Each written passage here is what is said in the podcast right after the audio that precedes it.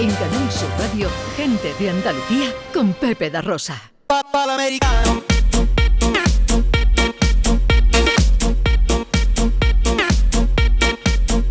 Llega ya John Julius y sus cosas, que viene autocrítico hoy.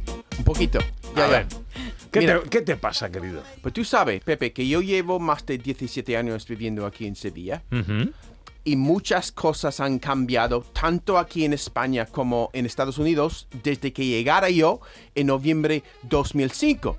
Por ejemplo, cuando George W. Bush, Jorge W. Arbusto, era el presidente de mi país nativo y Joe Shoemaker, José Zapatero, era el presidente de España.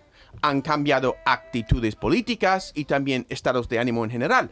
Por ejemplo, en Estados Unidos hemos elegido un presidente negro, Barack Obama, con clase, pero decepcionante en lo que podía conseguir y cambiar en ocho años. Y después hemos elegido un presidente payaso, con malas formas, sino mala leche. Debido a estos dos presidentes y una pandemia, mi país de origen ahora es mucho más fracturado, ¿vale?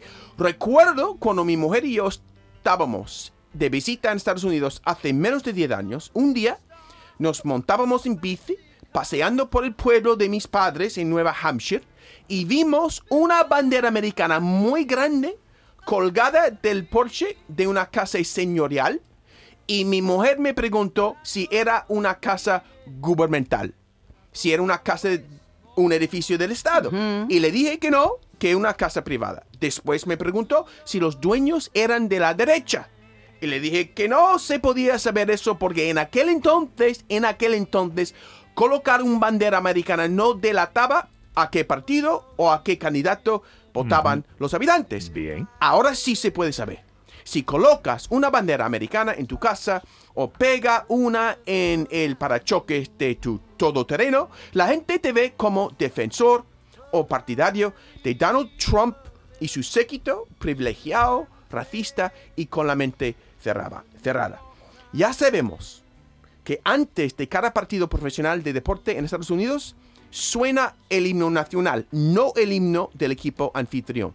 No hace mucho era algo inaudito que durante el himno nacional el público y sobre todo los jugadores no se pusieron de pie con la mano derecha sobre el corazón durante estos dos minutos y medio.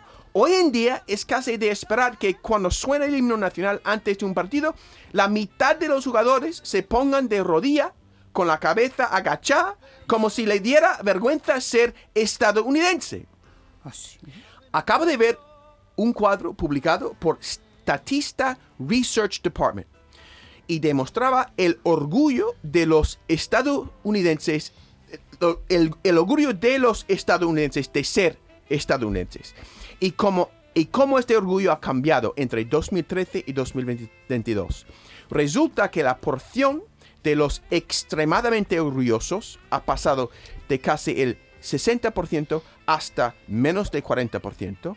La porción de los muy orgullosos se ha quedado más o menos constante al 30% y la porción de los moderadamente orgullosos han pasado del 10% al 20% más o menos. Parece que los estadounidenses nos hemos vuelto menos patriotas y más autocríticas, más como España, digamos, porque también hay otro cuadro publicado por Statista Research Department basado en una encuesta hecha a, a 56 mil europeos adultos, es decir, a gente de todos los países eh, europeos.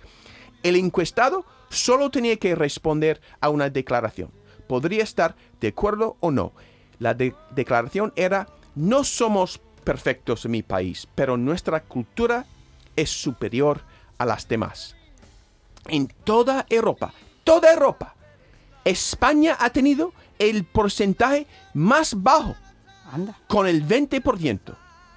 Al enterarme de esto, lo primero que pensé era, todas las personas de este 20% tienen que ser andaluces. Mira, a veces los andaluces son pesados con su, su cervetita y su plato de gambas en la terraza de un bar diciendo entre sí, ¿cómo se vive aquí? No se vive en ningún lado. Pero tiene un poco de razón. Y también hay... Poco nomás. Un poco. Y también hay el mestizaje de culturas que durante tantos siglos ha cuajado para llegar a ser lo que hoy es hoy en día es ser español. La cultura romana, la cultura árabe, la cultura cristiana, la cultura judía y muchas más. La cultura española superior a las demás culturas depende de cómo definimos los términos. Eso es lo que pasa con estas afirmaciones y negaciones genéricas. Por ejemplo, si alguien me preguntara si creo en Dios, yo tendría que preguntar qué o quién es Dios para usted. ¿Cómo puedo responder a una pregunta sin saber qué significa la pregunta? Es lo mismo con la pregunta de, de la encuesta. ¿Qué significa la cultura de un país? Una persona, al escuchar el término cultura española, puede pensar en lo que está en los yacimientos arqueológicos, otra en lo que está en el Prado, otra en el clima en la cocina, otra en el rocío, otra en Rosalía, otra en la jornada laboral y la sieta y otra en la gente que no limpia la caca de sus perros en las afueras de Sevilla. Creo que es todo esto y mucho más. Y también es la humildad y la sabiduría que van de la mano de tantos años de civilización, por, por- por cierto. En la encuesta, los griegos tienen la porción más alta de gente que piensa que su cultura es superior, el 89%. Quizás porque ahí naciera la cultura helena, es decir, la cultura occidental, civilizada y democrática, no sé. Las- los demás países con un porcentaje alto, Georgia, el 85%, Armenia, el 84%, Rusia, el 69%, Bulgaria, el 69%, Bosnia, el 68%, Romania, Rumanía, el 76%, el 76% y Croacia, el 65%, son de Europa de este, países a mi ver nacionalistas. Los demás países con un porcentaje bajo. Estonia, el 23%. Bélgica, el 23%. Suecia, el 26%. Los Países Bajos, el 31%. Y sorprendentemente Francia, el 36%. Son países más modestos. Los franceses más modestos. Fíjate. Qué curioso. raro. Increíble, de hecho. Quizás son quejicas. No. Qué raro, ¿verdad? Pero los españoles sí son modestos, son humildes. Estoy orgulloso de pertenecer por matrimonio a un país que practica la autocrítica. Olé a España por no dormirse en los lareles. Bien, John, bien. Muy bien, John. bien, bien. John for president. Yo quiero votar a No te, John. no te echamos, no te echamos. Muy bien, muy bien. Yo tengo que empezar un partido político. Sí, porque estás haciendo muy buenos discursos, John, últimamente. Sí. Claro. Sí. Además pone, pone intensidad, ¿eh? Pone, Sí, yo- pone intensidad. Me lo ¿Cómo creo, sería me lo creo. ¿Cómo se llamaría tu partido político? Pues yo tenía uno que era en, en- en el show de, de Vigorra que se llama Seach, que, se- que es que mm, se acaba el chollo. Está Seach, bien, está se bien. acaba el chollo. Está bien. Las cosas de John Julius. En Canal Sur Radio, gente de Andalucía, con Pepe da Rosa.